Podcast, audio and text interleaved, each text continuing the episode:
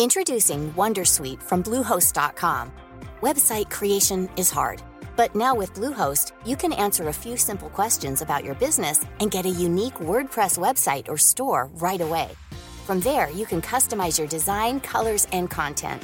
And Bluehost automatically helps you get found in search engines like Google and Bing. From step-by-step guidance to suggested plugins, Bluehost makes WordPress wonderful for everyone. Go to bluehost.com/wondersuite.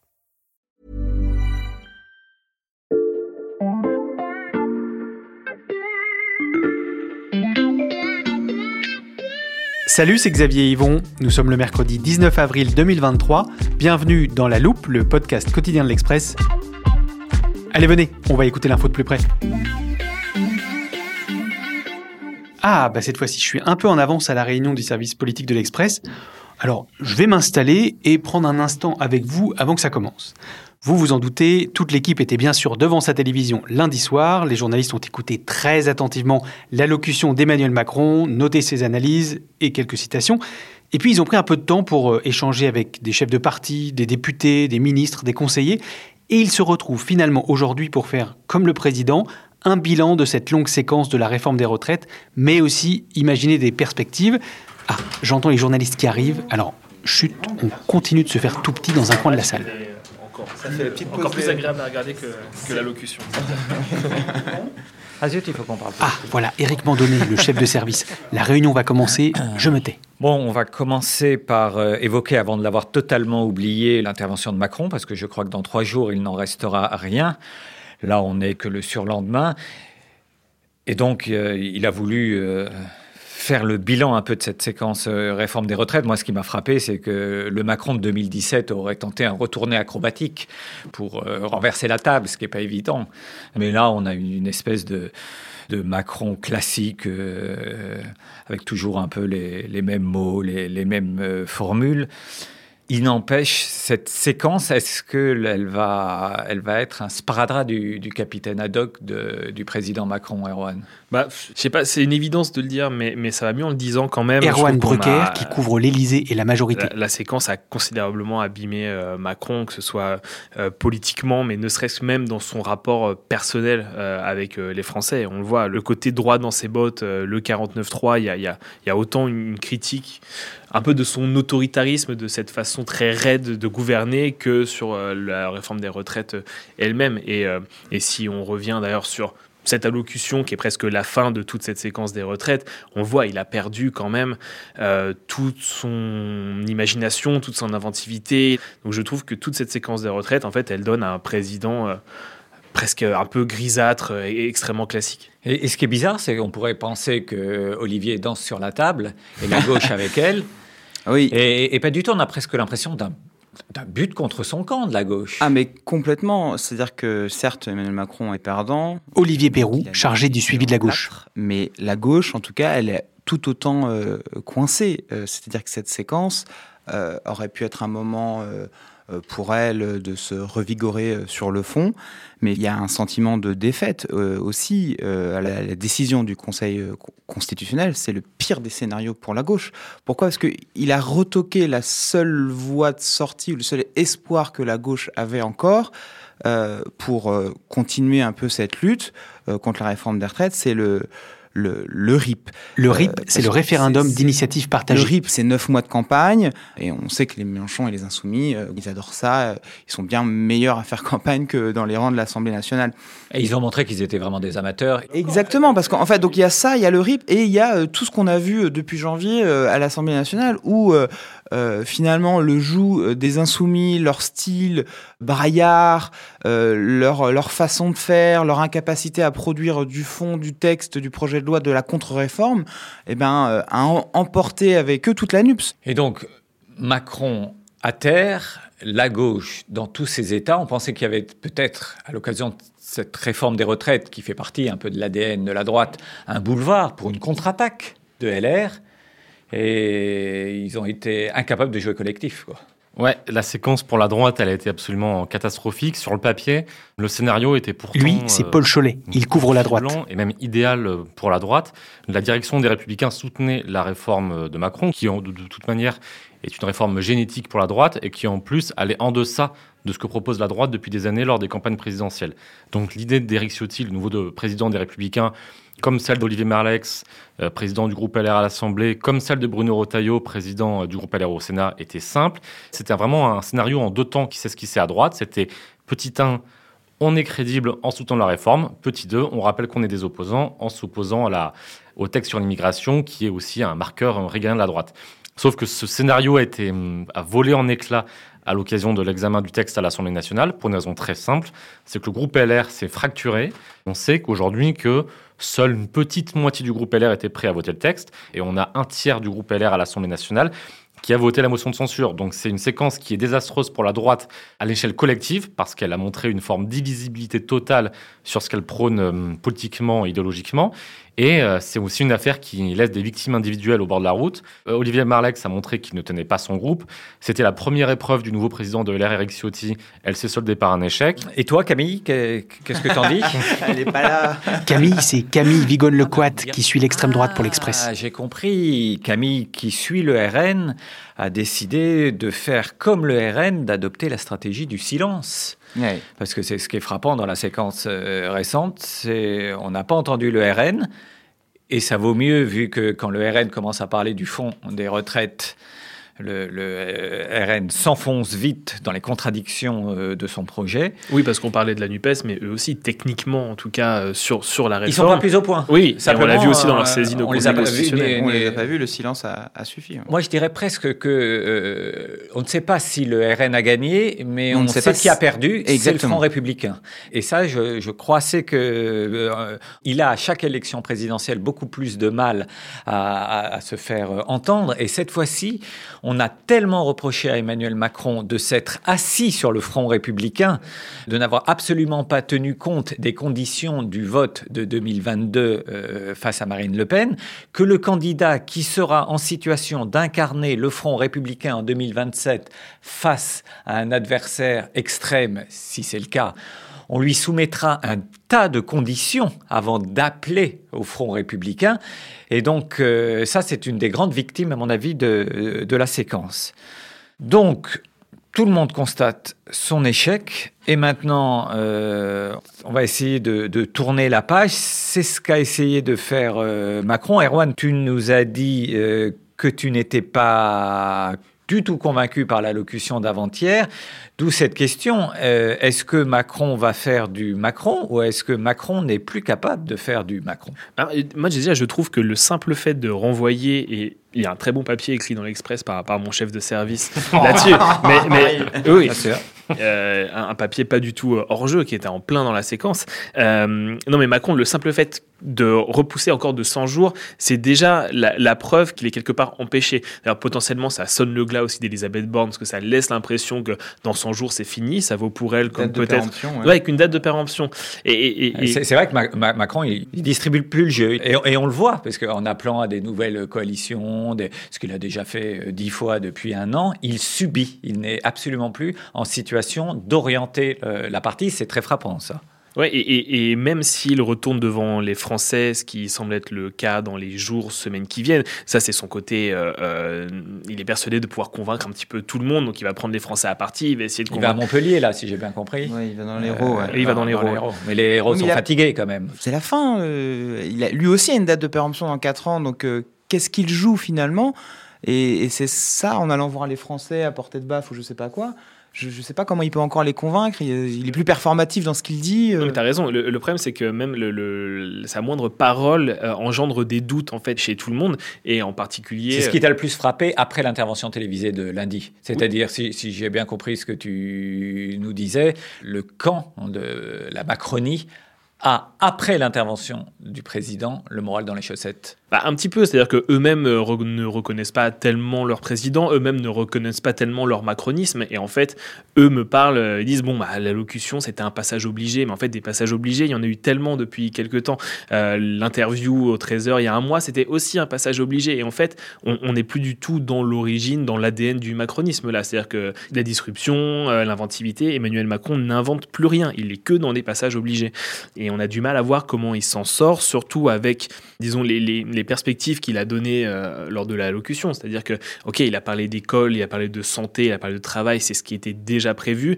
Donc c'est compliqué, un, pour apaiser effectivement le pays dans un moment où on vit quand même une vraie crise euh, politique, voire démocratique. Et politiquement, on ne voit pas vraiment comment il s'en sort d'ici 100 jours. Et on en arrivera au même moment qu'il y a quelques jours. On arrivera début juillet, on dira, OK, quoi de nouveau et comment on relance en octobre, Voilà. Mais ça dépend, sauf si. Alors, Paul, tu vas nous dire, est-ce que cette fois-ci, il va se résoudre à ce qu'il refuse depuis le, lendemain de sa réélection, c'est-à-dire une alliance avec euh, LR, mais encore faut-il être deux. Est-ce que LR, cette fois-ci, est prêt à bouger? Ou est-ce qu'on va avoir, comme depuis le début, une forme de mercato, c'est-à-dire euh, Macron recrutant un par un des élus de droite, euh, sans réussir à consolider la majorité par une vraie alliance? Bah, Aujourd'hui, c'est sûr que la méthode du texte par texte a éprouvé ses limites à l'occasion des retraites. C'est-à-dire qu'on, euh, certes, on sait, je crois que le gouvernement se gargarise du fait d'avoir fait passer 23 textes ou 24 textes. Oui, ça a marché quand même à l'occasion, par-ci par-là. mais en fait, on sent que dès que les textes deviennent importants, deviennent très politiques, euh, cette, méthode du cas par cas euh, éprouve ses limites. Donc euh, on, constate au moins, au moins une chose, c'est que les macroniens sont d'accord pour tourner la page. Ah, ça c'est sûr. Voilà, oui, mais attends, te, te, te vante pas parce que ton voisin de, de gauche, il peut même pas dire que la gauche euh, est décidée à tourner la page. Il y en a qui veulent continuer de la déchirer et il y en a qui veulent passer à autre chose. Bah, en tout cas, ce qui est sûr et ce qui a éclaté au grand jour dans cette séquence de la réforme des c'est que la NUPS, on n'est même pas euh, d'accord avec eux-mêmes. Il, y a tellement de divisions. Donc, est-ce qu'il faut tourner la page ou pas? Il y en a qui, euh, entre guillemets, malgré eux, acceptent la sentence du Conseil constitutionnel et veulent passer à une autre bataille, à autre chose. Mais le, fond du problème, c'est la méthode. Et il y en a d'autres qui veulent changer de méthode. Par exemple, les socialistes veulent qu'on change de méthode, les écologistes veulent qu'on change de méthode. Ça veut dire quoi changer de méthode à la NUPS C'est un peu moins de Jean-Luc Mélenchon en fait. On a vu qu'il avait été extrêmement présent. Euh, la leçon de cette séquence, c'est que la méthode LFI, elle n'a pas permis de gagner quelque chose. Donc il faut faire différemment. C'est euh, le différentiel entre ce que souhaitent les insoumis, c'est-à-dire euh, justement transformer cette colère sociale en colère politique le rêve du grand soir, etc. Et euh, le côté sérieux et organisé euh, de la bataille parlementaire et politique, finalement, la NUPS, elle est un peu perdue. Et là, aujourd'hui, elle marche. C'est un peu un canard sans tête, finalement, qui ne sait pas où il va. C'est un peu une équipe où on a le même maillot, mais pas vraiment les mêmes passions. Exactement. Alors, euh, à gauche, on rêve du grand soir. À droite, on sait qu'on ne rêve pas du grand soir. Non. Même un petit matin, ce serait pas mal. Mais on, rêve de quoi, au fait On rêve plus, on rêve plus vraiment à droite. c'est vrai que, comme la NUPES, aujourd'hui, la, la, droite, c'est un canard sans tête. Et Aujourd'hui, il y a une impasse stratégique euh, collective en fait à l'Assemblée nationale sur laquelle la droite elle-même s'interroge. La droite se dit qu'est-ce qu'on doit faire? Et c'est vrai que cette impasse stratégique fait renaître chez certains le souhait d'une coalition. Et il y a même un discours un peu nouveau depuis quelques semaines. C'est en gros, finalement, oui, il y a une coalition s'il y a un LR à Matignon. Et c'est comme ça que euh, Gérard Larcher. Gérard Larcher, le président euh, LR du Sénat. Qui serait un peu le Mbappé, euh, même si c'est pas évident. physiquement, oui, mais dans le jeu, pas tout à fait. De, la nouvelle donne politique. Non, mais est-ce que ça veut dire, comme on dit en Macronie, mais si la droite doit apprendre à parler le macronien, est-ce qu'il y a un petit bouger côté droite ou Non, mais il y, a, en fait, il y, a, un cheminement intellectuel de certains qui voient que la situation actuelle est une impasse à la fois pour la droite qui n'a aucune visibilité et en même temps pour le pays, parce que là, on, risque de tomber dans une forme d'immobilisme pendant quatre ans. Donc, en effet, cette idée d'une coalition renaît. Après, il y a plusieurs euh, degrés euh, de coalition. C'est-à-dire qu'il y a des gens qui, depuis le début, comme Copé, comme euh, des députés comme Alexandre Vincent comme Sarkozy, comme Sarkozy, nous disent bon, il faut qu'on noue un, un, pacte de gouvernement avec la majorité, et c'est à ce titre-là qu'on pourra relever la droite.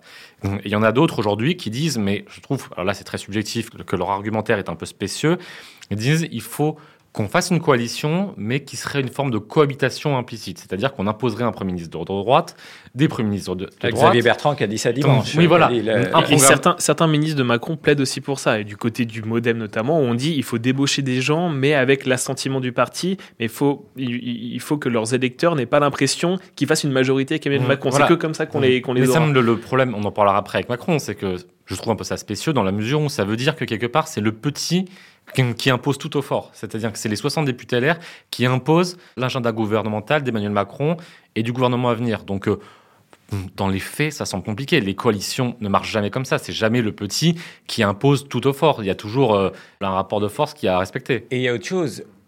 Signer un pacte avec LR, c'est la mort définitive du macronisme euh, des origines. Bah complètement. Euh, qui, se définissait par le refus, justement, euh, bah, d'une alliance avec un seul camp en l'occurrence LR. Eh oui, est-ce que vous croyez qu'à la création d'En Marche en 2017, euh, les militants qui sont là devenus députés puis ministres imaginaient que ça allait finir dans une coalition avec LR, potentiellement avec l'Archer à Matignon Contre la CFDT, en oui, et avec, et avec je sais pas, Retailleau à la famille et Éric Ciotti à l'intérieur. Oui, mais il y, avait un petit, il y avait un petit signe quand même avant-coureur, il s'appelait Édouard Philippe, Bruno Le Maire, Gérald Darmanin. Oui. Donc, euh, quelque part, il y avait ce côté inéluctable du macronisme qui, qui se dirigeait qui penche à droite, hein. qui penchait à droite. Parce qu'il fallait équilibrer avec l'origine. Les macronistes venaient tous de euh, chez, chez, les Strauss-Caniens, de, la social-démocratie. Donc, tous les gros postes ont été donnés à la droite. C'est pas faux. je vous appelle tous au dépassement. Mais en tout cas, après, pour terminer sur la droite, certains ne veulent pas en entendre parler. Ceux qui croient encore que la droite a un, avenir, que la droite, j'entends, les républicains ont un avenir euh, autonome et présidentiel, ne veulent pas en fait embarquer sur le Titanic. C'est l'expression euh, fétiche de Marlès qui de dire mais pourquoi monter sur le Titanic alors que euh, notre devoir politique est de se différencier au maximum d'Emmanuel Macron en vue de, 2027. Et donc, si on est sur le Titanic, Erwan, il faut que tu nous dises, est-ce que Elisabeth Borne continue d'être chef d'orchestre? En tout cas, bah, en tout cas, pour 100 jours, oui. Pour 100 jours, oui, et après, sur, probablement, probablement pas. En tout cas, ça veut dire que le vrai rendez-vous pour le changement politique, cette fois-ci, d'un euh, un éventuel changement de Premier ministre, c'est le 14 juillet A priori, c'est le 14 juillet. C'est début juillet, et rappelez-vous qu'un certain Edouard Philippe a été licencié, lui aussi, début juillet. Souvent, souvent, oui. Euh, euh, il y a, le mois de juillet est fatal au Premier ministre. Ce fut le cas en 84, Mauroy, Fabius. On retrouvera peut-être d'autres exemples. Juillet est un mois difficile pour euh, les premiers ministres. Oui, complètement. Donc Emmanuel Macron prend pas souvent de décisions euh, impactantes en termes de ressources humaines, mais ça se passe toujours en juillet. Donc j'appellerai Elisabeth Borne à, faire attention euh, dans, dans 100 jours. Mais 100 jours avec le même gouvernement et avec des mesures qu'on a déjà entendues auparavant, bon courage pour apaiser la population et bon courage pour renouer le lien avec les Français. Là, on est vraiment sur 100 jours de temporisation, parce qu'on a l'impression qu'on temporise tout le temps en ce moment. Il y a donc la, temporisation d'un côté et à gauche un discours qui n'est pas nouveau, mais qui est de plus en plus euh, assumé sur fond de crise démocratique, c'est mort aux institutions. Il, oui, il faut changer de régime. Mais c'est pas nouveau quand même la sixième. Enfin, ça fait un moment. C'est pas nouveau la sixième, mais il y a ce côté aujourd'hui. Euh, la NUPS a un peu grisé Mélenchon. C'est qu'il est convaincu que finalement c'était pas important de gagner parce que Jaurès n'avait jamais gagné, il est quand même dans les livres d'histoire. Et il y, a, cette obsession chez Mélenchon d'être justement dans les livres d'histoire. Il est toujours convaincu qu'il y a, euh, on parlait d'un grand soir ou un grand moment euh, sur le point d'arriver. Et ça, c'est théorisé à gauche, ça s'appelle le catastrophisme. C'est euh, une théorie des, trotskistes et notamment de Lambert, qui a été l'un des, des, grands penseurs de l'extrême gauche qui a nourri Jean-Luc Mélenchon. Et en fait, selon cette théorie, c'est tout va tellement mal que la révolution est à nos portes, mais pour qu'elle existe, il faut la provoquer. Et Jean-Luc Mélenchon, en ce moment, il est convaincu que la révolution est à nos portes et qu'il faut juste la, la, provoquer. Donc il va tirer encore sur le fil de la violence parce que ça peut amener justement à ce qu'il défend depuis des années, la sixième République et euh, la chute des institutions. On a bien vu sur la séquence du Conseil constitutionnel que les insoumis étaient sur un autre, euh, disaient totalement autre chose. C'est commencer à faire des fiches des, des, des membres, name and shame. du name and shame sur les membres du Conseil constitutionnel pour leur rappeler leur CV politique et de dire que de toute façon ce n'était pas une institution euh, indépendante et, et, finalement, cette séquence des retraites, qui s'est transformée plus ou moins quand même en crise démocratique, eux, ils ont saisi la balle au bon pour défendre cette, et, appeler à cette sixième République. Dernière chose, euh, Olivier, il faut que tu prennes les paris. Qu'est-ce qui arrivera en premier, la sixième République ou la NUP Acte 2 Oh, la piège Aucun des deux. Euh, ah, la, la, NUP Acte 2, mais c'est compliqué de dire la NUP Acte 2 parce que euh, je disais tout à l'heure, une NUP Acte 2, c'est forcément moins de Jean-Luc Mélenchon. Mais c'est sur quelle base on fait une, un Acte 2 de la NUPS? Sur, sur parce que la, est née, c'est un accord électoral qui est né de l'élection présidentielle, et la répartition s'est faite en fonction du score des élections présidentielles de chacune des familles politiques qui la composent. Mais aujourd'hui, sur quoi on se base pour refaire un acte de Sur quoi se base concrètement ce rééquilibrage au sein de la NUPS Sur quelle élection? Et Il y a, donc, pardon, je te coupe, il y a quand même un truc intéressant. Bompard a quand même laissé la porte ouverte à une liste commune aux européennes. Manuel Bompard, c'est le coordinateur de la France Insoumise, et les européennes, c'est en et 2024. potentiellement avec une tête de liste euh, Mais c'est- écolo. Mais Ce c'est est d'un euh, cynisme incroyable parce que finalement, ça, montre à quel point déjà les insoumis ne sont pas du tout européens et plutôt anti-européens. Ce que ça veut dire, c'est finalement les s'en européens, fiche, on s'en fiche. Allez-y les écolos, ça vous donnera un Il n'y a pas plus européens que les Verts, il n'y a pas moins européens que les insoumis. Donc prenez votre os, rongez-le et puis ensemble. Exactement. Et puis, les écologistes, puisqu'on en parle, eux ne sont obsédés que par ça, justement, y aller tout seul aux européennes. Pourquoi? Et c'est là que c'est une stratégie euh, assez maligne, c'est de dire euh, que euh, bah, si on arrive avec nos 13% comme aux européennes de 2019 avec Jadot, eh ben, on va pouvoir rééquilibrer la NUPS. Bon, on va se répartir les, les papiers, mais juste puisque tu parlais des, des écolos, qu'on n'ait pas Sandrine Rousseau sur le dos, c'est tout à fait. Je sais que les voix mal, c'est mal, mais c'est tout à fait par hasard que nous étions juste euh, entre garçons sur le terrain aujourd'hui. Désolé pour l'ambiance de vestiaire. on peut dire. Exactement. En plus, on a fait pareil que de foot. Mais moi, je ferais bien un papier sur les, les européennes. Là, c'est le signe pour moi qu'il est temps de partir, si très discrètement comme toujours. Bon, j'ai bien fait d'arriver en avance à cette réunion. Il ne fallait pas en rater une miette tellement c'était intéressant. Et si vous aussi, vous avez aimé suivre les débats de nos journalistes, sachez que vous pouvez retrouver leurs analyses tous les soirs dans votre boîte mail. Il suffit de vous inscrire à leur newsletter 21h politique sur le site de l'Express. Et pour ne rater aucun épisode de La Loupe, pensez à vous abonner sur votre plateforme d'écoute favorite, par exemple Spotify, Apple Podcast ou Podcast Addict. Cet épisode a été écrit avec Charlotte Barris, monté par Mathias Pengili et réalisé par Jules Cro. Retrouvez-nous demain pour passer un nouveau sujet à La Loupe.